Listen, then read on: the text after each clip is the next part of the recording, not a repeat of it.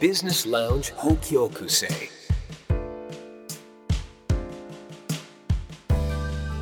ここは札幌駅北口にあるバービジネスラウンジ北極星明かりを灯す金曜の夜今日はどんな出会いがあるでしょうそろそろあのお客様がやってくる頃ですこんばんはこんばんは。いらっしゃいませお忙しかったですか今日はうん。いつも通り。いつも通り あのね辻さんこの間私あの出身のうん。江別の方にフラッとほドライブでう。通った僕んですけども行きたいな。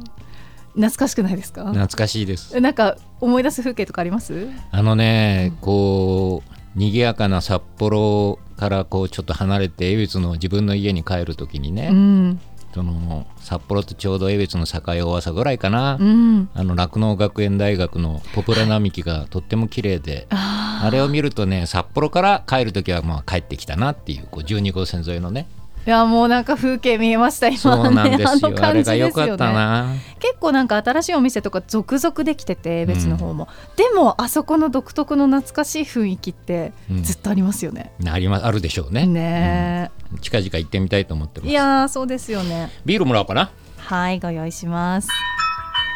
いらっしゃいませはい、お一人ですか今日お一人なんですよお。一人ですか、はいどうぞどうぞお仕事帰りではい、ちょっと江別の蔦屋で仕事してました。あ本当ですか、はい、なんか嘘っぽいな なんかそ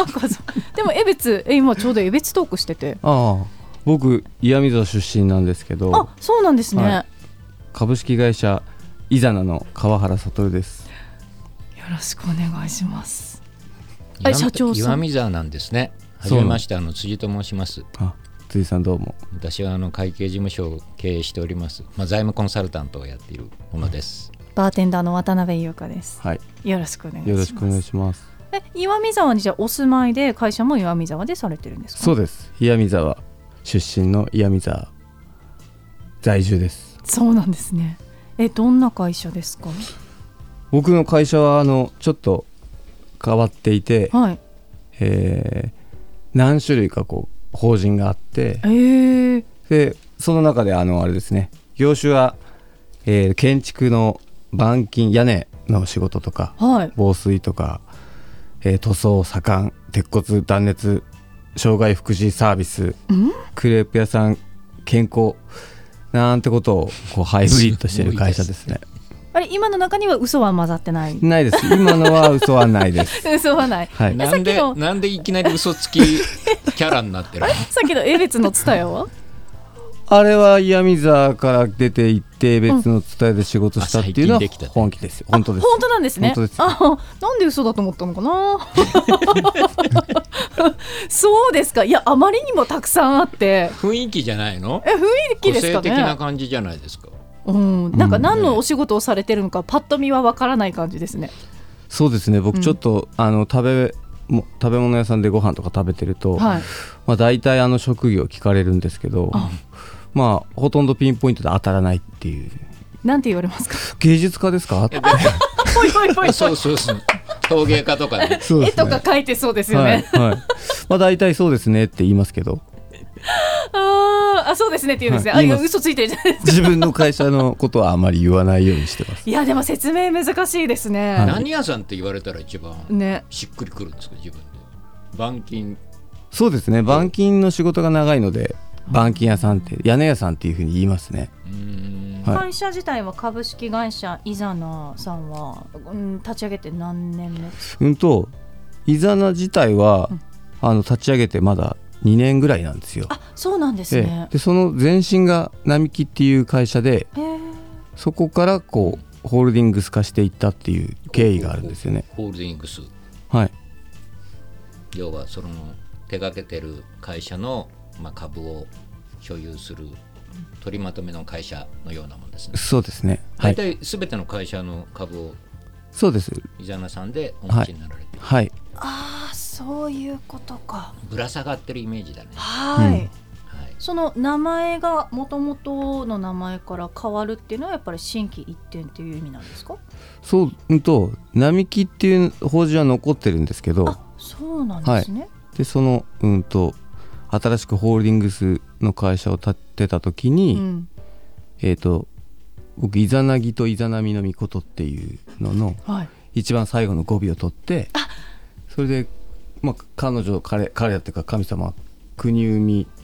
だったんですけど僕たちは楽しいこととか仕事とか新しいことを生み出していくっていう意味で「イザナ」っていう名前にしてるんですよいやなんかふんそうなん雰囲気キリスト様なのに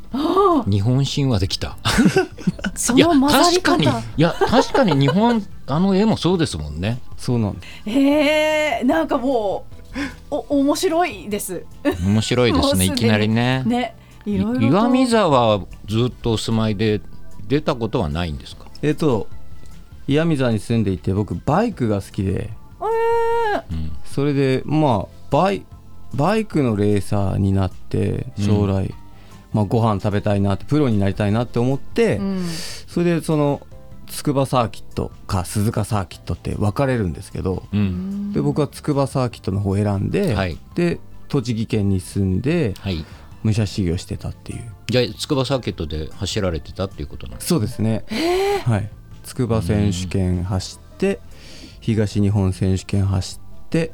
大体どのクラスが多かったんですか僕は一番ちっちゃい最小クラスの120っていうクラスであす、そっかバイクのその CC ではいクラスが変わってくるわけですね、はい、うんえー、えなんでも見てて面白いあそうですか辻さんお好きなんですか、好きっていうかあの海外マレーシアなんか行って結構セパンであ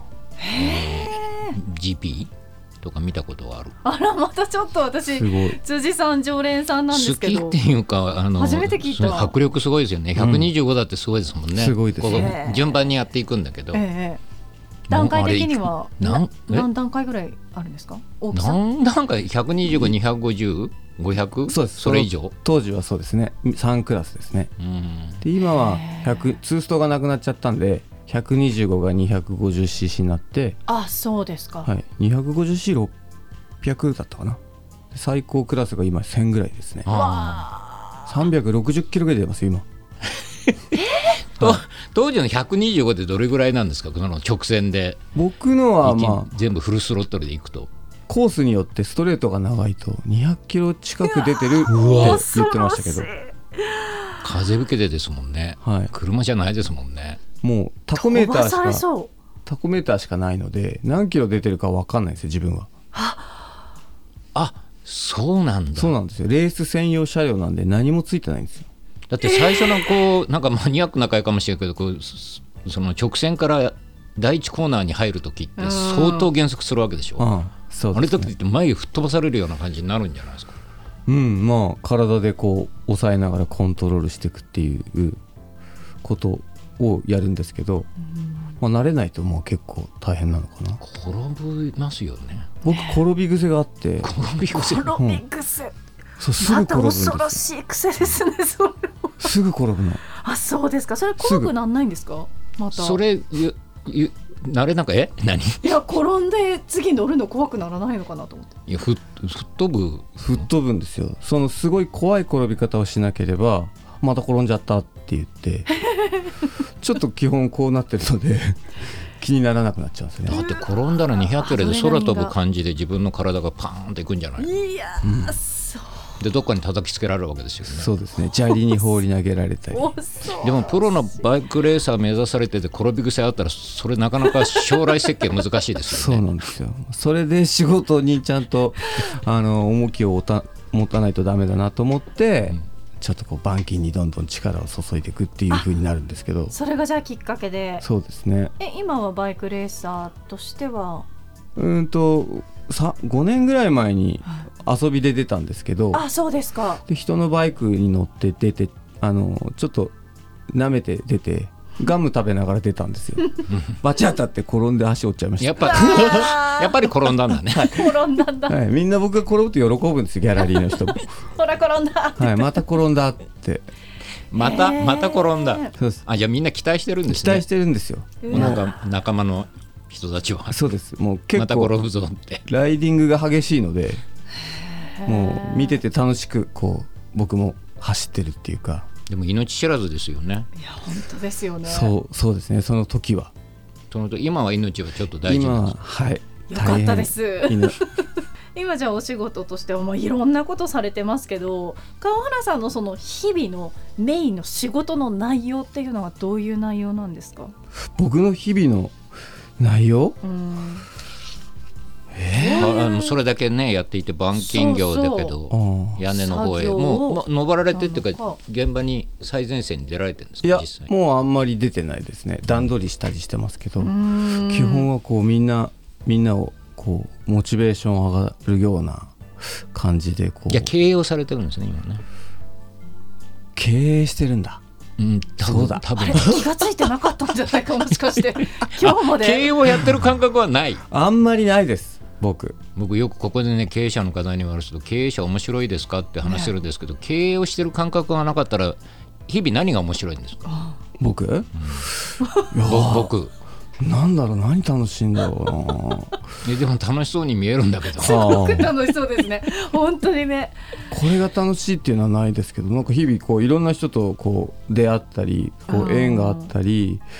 まあ、そういったのが新しい方と出会ったりいろんなこう知らない世界を知るっていうのが日々日々楽しいのかな。いやいろなんな業種なんかやられてるじゃないですかはいそのいろんな業種をやられていてどうどう関わっていくんですかそのもともとだってあのこうやってる方々ってそれぞれ飲食店があったり板金があったりとか、うんまあ、福祉とかもやられてますもんね。はいそうですよねいろいろな方といろいろな業種の方々とこう触れ合っていくっていう時になんかこう一本ななんかあるんですか川原さん川原イズムみたいなもなの基準みたいなものですよねああそうですよねうーんな何なんだろうなもうまずだって経なんか営者の方と話してて経営してる感覚がないっていうな人いはさすがに初めてです よねさすがにね初めて会ったああなんかこれ学びになるかもしれない。本当ですね、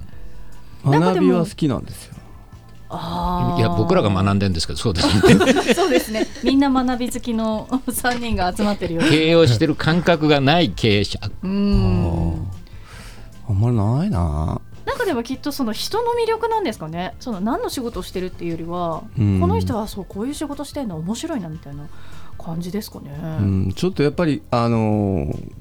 ちょっと空中にいる感じでふわふわしてるようなイメージなので、ええこう数字とか、うんこう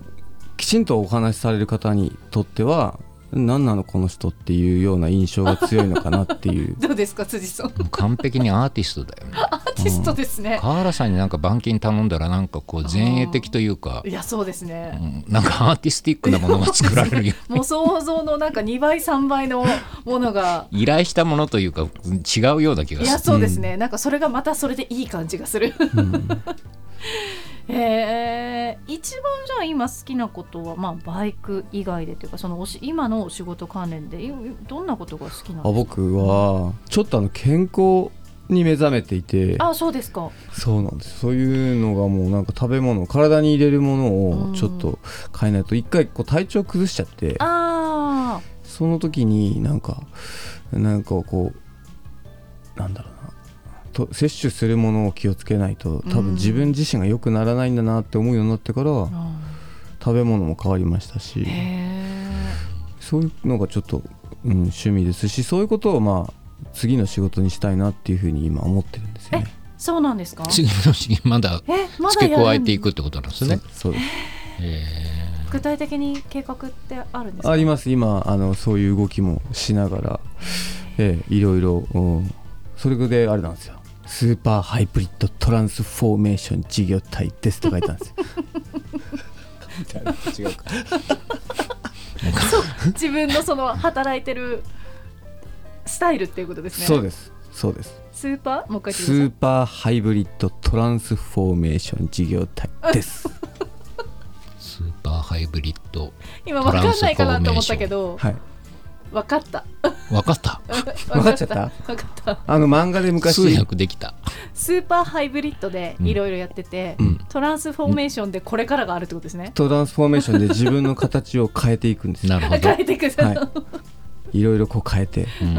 あのトランスフォーマーって知りません、はいははいいはい知ってますああいう感じです人人が車を必要とするときは車にな車っになてる何かこううん手助けするときは人になってっていうふうに形を変えていくっていう、うんいや面白僕い僕自身がそうですその自分自身が柔軟うにん会社もそうですけどなので板金をしている技術を使ってうんあの違うことを変化させながら次の事業に移るとかっていうふうに事業体を組み立ててるんですけどイメージ的にはそういった感じですかね。でも手がけ手がけた事業は継続していくんですけよね、継続しながらこう、うんうん新しいものを付け加えていくっていうそうですねじゃあどんどん増えていくってことですかそうですね増えてく増えてっていますね板金からその塗装防水、うん今度左官とかっていう風にやっていくんですけど、はい基本あの一時受けをしないっていうコンセプトが自分にあるんですよ一時受けをしないそれはちょっと僕ももっと聞いてみたいなあー一時受けをしないええあの要するに下請けをするっていうことなんかそうですみんな下請けの人はあの元請けになりたいんですけどうんうんそうですね僕は全く真逆で、うん下請けに下請転じるっていううん元請けさんになるとあの要はうんと戦うというかうん仕事の取り合いになった時にうんあの選択肢が減るのでうんあの利益を多く埋めるかもしれないですけどうんなるほどそこに重きを置かないようにして、まあ、今例えば人手不足とかうんそういったこと世の中的に、えー、と多くあるじゃないですか問題がうんでそういった時にあそこに頼めば、まあ、人もいっぱいいるしすぐ動いてくれるっていうのでうん重宝してもらうっていうほうほうほうほうほうそれにもう転じてそういう事業体として動いてるっていう、常にニーズに応えていくっていう姿勢を持っているっていうことですねそうですね受けていくっていう感じで攻めていくというよりはねそうですね、うんはい必要とされる存在だよとそうですそれこそなんか新しいは新しいトラ考ンスフォーメーションえだないや確かにそうですよね、なんか怖いですよねそこで腹をくくるってうんすごい多分変化が大きいじゃないですか、その変化をこう楽しんでるっていういやートランスフォームしてますねしてるんですよトランスフォーねえム気に入っちゃいましたトランスフォーム優香さん乗ってきて俺がなんかいまいち乗れてねえぞすごい面白いなと思っちゃってちょっとビール頼んでいいですかあそういうこと失礼いたしましたビールご用意します、辻さんは え私あじゃあ2杯目いただきますよ、はいご用意しますえ何かこう苦労することってないんですか僕はあんまりししんどいなとかってしんどいなっていうのは悩みとかないんですか悩みを持たないように日々トレーニングしてるんですよ自ああ分でなるほどねはい基本まあちょっとネジのこうつき方がちょっと違うところについそれてるんで板金屋で大丈夫ですか大丈夫ですうわー大丈夫です本当です ね今ネちょジっのと付き方が違う屋根ができるかいらやそうですね いやそんな失礼なこと言ったらダメだよもうだって絶僕対社員の方々すごいあーね頑張って働いて社長を助けてるんですよねそうですもうだから最近はもう屋根の吹き方忘れちゃった頼りきりですね、大きい声で言えなきゃダメじゃんえ社員さん何人ぐらいですか今板金は10 15人ぐらいですかね全体とは全体ではですよね全体だ全体とでは会社全体だと多分60人ぐらいですまだあそうですか、はいあでも思ったより少なかったです私、今はいあいろいろやられてるっていう意味ではね、業種がいろいろあるから、ミニマムなんですよいやすごいでもハいイブリッドでこうなんかこううん一人二役とか三役とかそういうのはないそうですねあの能力の高い人はやっぱりいろんなところいろんなことできるんで、そういったなんか多技能校みたいのを目指すっていうことをテーマにしてるんですけど、うんまあ、それがその分かりやすくトランスフォーメーションだっていうふうに言ってるんですよねなんか教育とか考えてるんですかそうです教育の仕事もしたいんですよえいやしいやというか今の従業員の皆さんに対あしてししてますしてます、僕ちょっとそうそういうのがすごく自分で学びをしているのでそういう学びをまああの話を聞いてくれそうなスタッフからうんうーんえ教育はいや今社員の方の話はありましたけど教育の仕事がしたいって今おっしゃいましそうたなよんねですよそれはあの子供たちそうですねその次の未来っていうかじゃ実は自分その娘が3人いてうんうん3姉妹なんですよねあそうなんなんですね。でまああの長女がこう中学校2年生の時にそのタイに留学してるんです行よかれて。あーでそのきっかけは前回あの飲みに来ていただいていた飲みに来ていた湊玄道さんがお友達ですか。はい友達でつ、ながってあ皆さんに紹介でねうん、来られたんですねそうなんですこのお店を知ったっていあーありがとうございまうすいきさつがあるんですけど、うんで湊さんがタイに通じてるのでそうだそうだそうあーだそっかそこで娘さんが。そうそれで湊さんちょっとタイに行くきっかけないかいって言ってでそのインターそのできるような場所を紹介してもらってうんでそういった国際バカロレアってとこの学校にはい留はいはい学したんですよね。知ってますああそうですか。どんなところですか。バカロレラっていうのはもう一つのなんか教育手法っていうかそそうういう方針ですよねそうです、うん世界的世界的ネットワークですよねそうですえね、えそれなので、まあ、そう娘がそういうことにたあの教育をこう目指し出してから、うん自分もどちらかというと、うんちょっと世界観が広がりつつあって、その教育法ってその特殊なえ特徴的な。まあ詳しくはないけどね、まあよく聞く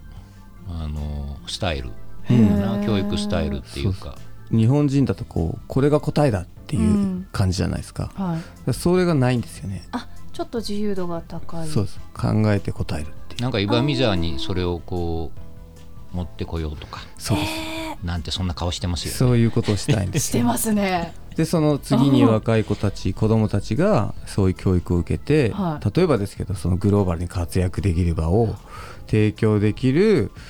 まあ、教育の場を作れたらいいなっていうふうに実は真剣に考えてるんですえよ。えじゃあちょっとまあフリースクールっていうのとはまたちょっと違うかもしれないけどそっちの路線ですようね。ん、そうですええねちょっとそういうことしたいなっていうふうにも思ってるっていうかねうわえー岩見沢は、まあ、ご出身なわけですけどこうやっぱり大好き岩見沢愛に溢れてるんですか溢れてない 溢れてない溢れるようよ溢れようよ。育育てていただいてその僕が幼少の頃からこう今現在に至るまで、うんあのすごくお世話になったので、うんえーそのふるさとに自分自身があのに人として一市民として貢献したいっていう思いはすごく強いです。あ岩見沢さんにお世話になったわけだねそうです。愛愛ですよね。はい。ん愛ですよね。愛でしょあ愛あるじゃん愛かな？愛だなこれ。それ愛もいろいろありあるじゃないもう立派な大きな愛だと思いますけど。 慈しむ愛でしょさあそうですねあ。ー確はかいに。さようでございます。ああ確かに愛は確か恋に。愛だけではないですいや確かさに。ようでございます。わあ。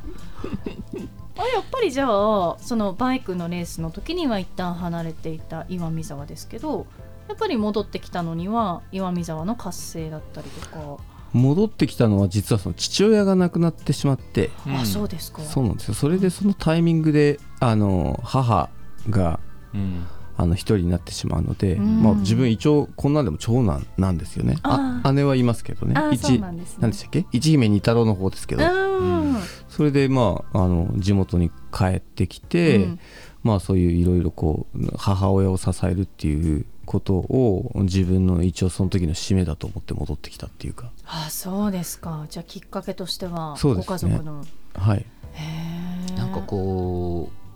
おおらかというか雑な感じって言ったら失礼だけどあ見えーるような気がするけど、うんうんお話を聞いてるとすごく繊細で本当ですね愛にあふれてる。いや本当ですねそうですよあ 繊細な A 型ですそう言われるとなんか言ってしましたな俺っていう気に なる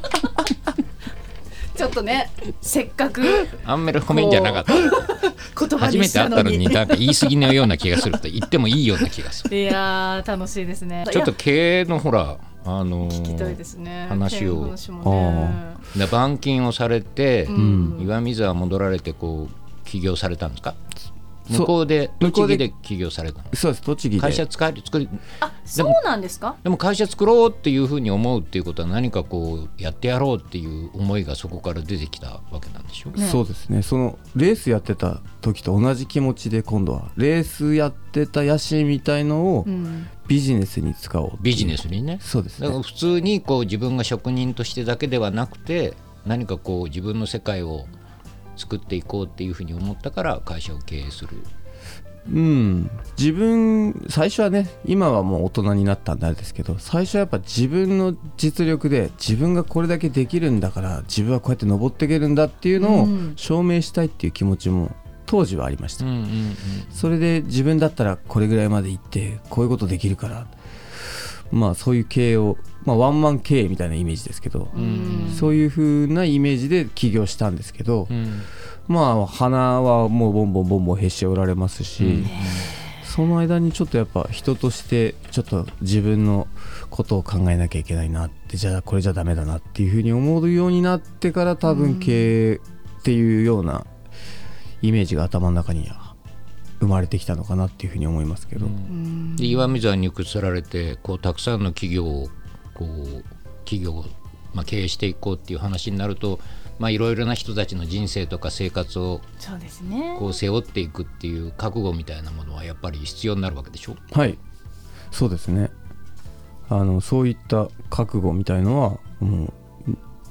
意外と見た目は覚悟なさそうですけいどやそんなことは言ってないですよそ んなことないですそんなことはないですよ。覚悟する結構かっこいいと思うおー覚悟する力はあるんですよあそこだけーいやいやいやそんなことないかうんそんなことはないそこだけなはずはないです。うんそうなんだ。いろんな仕事っていうのはこう全部起業されたわけ作ってきたわけではないええあのー自分でやってきた事業をこう伸ばしていく上で、その今あのえ M&A っていう、うんうんうんね、世の中でよく言葉聞くじゃないですか、はいまあ、あの僕の場合はその人と出会った時に、まあ、あの実はこうなんだっていうことで僕は縁縁縁って自分で言ってるんですけど縁があってちょっと一つエピソードとしてはあの仕事の相談をしに行ったんですよ。うんうんうん。そんであの帰りに「ちょっと待ってくれ」って言われて「どうしたんですか?」って言ったら「いや実はもう俺がんでうん1週間後に多分死ぬんだ」って言われて。うんだからこのうちの会社にいるスタッフと俺が今までやってきたこときっと君だったらやっていけると思うんだけどやってくれないかって言われたんですよね突然突然そしてそのまま即答して「あいいっすよ」って言ったっていう僕はあの仕事でさ M&A ってよく相談聞くんだけどさ、うんうんまあ、自分で事業でやってんですよ、うん。まあ、初めて聞く M&A だねだから円円 そうですねってことなんですね。きっとこの人だったらあのなんかね隠れてるいろんないろんな負とか、うん。ね性とかあるじゃないですか会社の中に、うんきっとこの人だとそういうのないだろうなと思ってあとはそのもう自分が1週間の命しかないってことを僕に言ったってことは多分すごくあのいろんなことをこううー置いてけない状況にあってうん苦しんでるんだなって思ったので、それで、まあ、自分だったら多分大丈夫だろうなと思って、うんいいですよっていうあーすご瞬間的に覚悟したんですねそうですねその覚悟の仕方というかスピードがすごいですよね。で本当に1週間経たなかったかな本当にお亡くなりになられてしまって。そうですか。はい、安心してあのね天に召されたのかなっていうふうに思ったんですけどそういったちょっとこうあの一風変わったエピソードがあの他の会社もそうなんですけど、あ、そうですか。はい、ちょっと自分なりにその物語があるっていううんあそれぞれにねそうですね M&A わかります M&A は M&M じゃ ないあれはチョコチョコレートではないチ。ョコレートねじゃあちょっとわからないかもしれないです。あの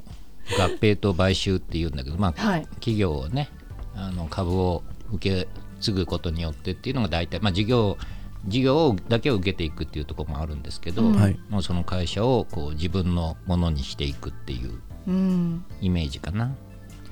じゃあそのあ参加というか自分がそのオーナーになっていくっていうのが一番一般的なケース。ううん株を譲って、まあ、要するにあなたに託しますよってういんう経営だけではなくてねはいもうそのオーナーをやっていくっていうことが、まあ、M&A の中心的な形だったりするかな。へーじゃあその運営しかりっていうところもそうですね、ですよねまあ、とにかく全部っていう、まあ、従業員の方とか、うんまあいろいろその会社が持っている資産っていうようなものも当然引き継いでいくっていう形で、うんもう会社を自分があの今度新しい組織として担っていくっていう、まあ、新しい新しい経営者うん新しい株主が担っていくこれね最近すごく流行ってるんですよねそうですよ後く聞継き者ますが、よね。うんうん後継者不足してたりとか、ああ、そうか、そういう背景もあるわけですね。まあうん時代だったりとか。ちょっとこの間調べたんだけど中小企業ってこの20年間で、えー20年前にね480万件ぐらいだったのが今350切ってんのかなだからおお、 25%ぐらい減ってんのよ、そうですうか。ん企業が25%減るってすごくないそうですよね。四分の一。辻さんすごい何者ですか辻さんは。詳しいすいごいですやねまあ仕事にしてるからね でも M&A っていうのがだからあの企業がどんどんなくなってっちゃうっていうことは、うん実はね経営者が足りないんですよ、う今んだからあの川原さんみたいにこうんう経営を担っていくっていう人材が今日本社会の中ではガッツポーズしてるぞこれすごく重要で、力強いですね。でうんも、そう考あえるのと。その経営者っていう職業がうん。ある感じというか、ん今必要になってきてる、あーマネジメントとかああそうですねリーダーシップとか、そうです、ね。そうですリーダーシップでやっすぱりいやーそう人の人の人生抱えられるうん。人それがね M&A の今こう流行というか、うんあのすごくたくさん増えてきた理由かなあそれができる人っていうのはでも限られますもんね。そうだから経営者はたくさん育つべきなんですよ。いやー、そうですね。いやだからこれからもし岩見沢でその開校したら、そういう夢を持つ子どもたちも育っていくかもしれないです。そうですねそういったあのーまあ自分自身でいたいなと思ってますし、うんやっぱり言われて言われたようにあの M&A、N&A の場合でもうんあの経営者からこう経営者とのお話はうまくいったとしても、うんその経営者を慕っていた働いてる方がそうだね僕にそれを許すかっていうと別問題ではいまたねそうい人ですもんね。そうなんですよその人たちとどういうふうに共存共栄していくかってことを考えていくとやっぱ自分を磨いてこう人間的なその力を上げておかないとう、んどうしてもやっぱそこでこう問題が起きちゃうのでそうですねええうんそういったところのあのなんか自分のスキルアップをあの日々してるんですよね。うんでお金さえあればね M&A がうまくいくだろうって言って大体ね会社を買いたいっていう人がたくさんいて、うん売りたいっていう人はなかなか少なかったりするんだけど、会社変えたい人はも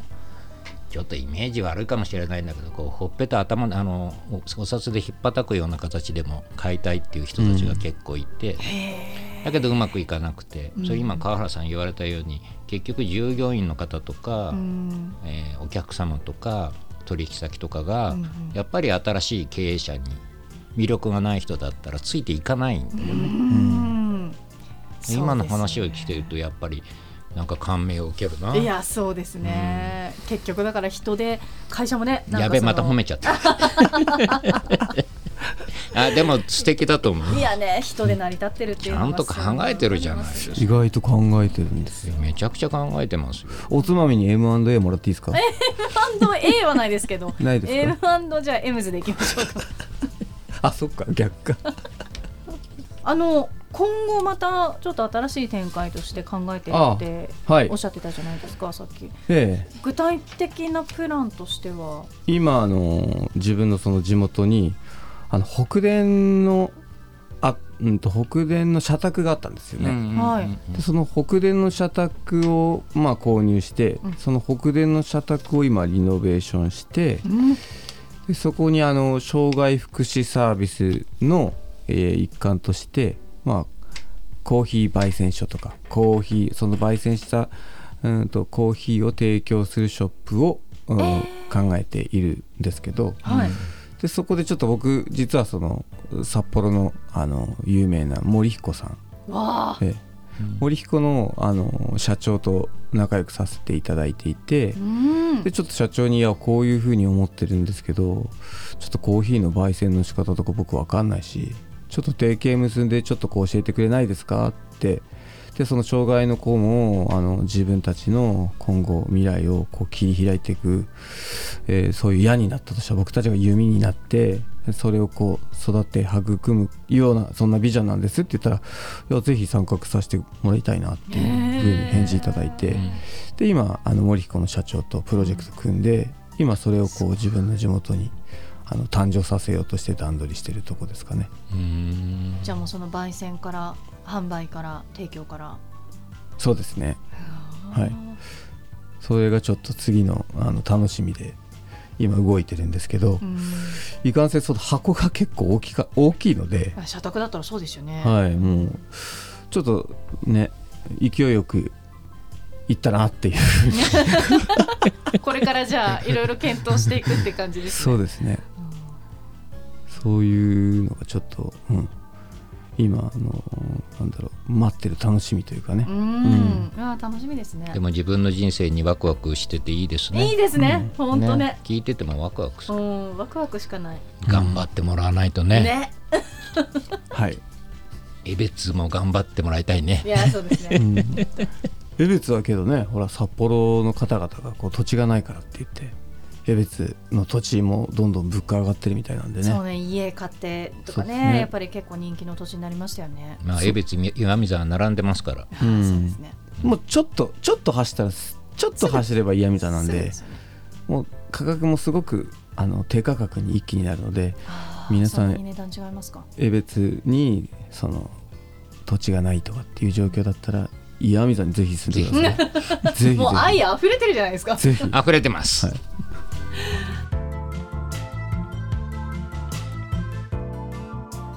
ここは札幌駅北口にあるバービジネスラウンジ北極星いいトークといい音楽といいお酒でいい夜が出来上がる今夜もまだまだ楽しい時間は続くようですビジネスラウンジ北極星 BAMC は財務会計の幅広いニーズにお応えする総合コンサルティングの会社です代表取締役辻健之介さんに聞いてみたいことなど質問も募集していますメールアドレスは bamc アットマーク fm ノースドット co ドット jp bamc アットマーク fmnorth ドット co ドット jp までお相手はバーテンダー渡辺優香でした月がやけに眩しい夜行きつけのバーで飲む一杯いくつもの夜を重ねて人は前へ進む必要なのは勇気と決断それを支えるチームメイト東京札幌名古屋台湾企業経営そして資産管理を総合支援するコンサルティングファーム BAMC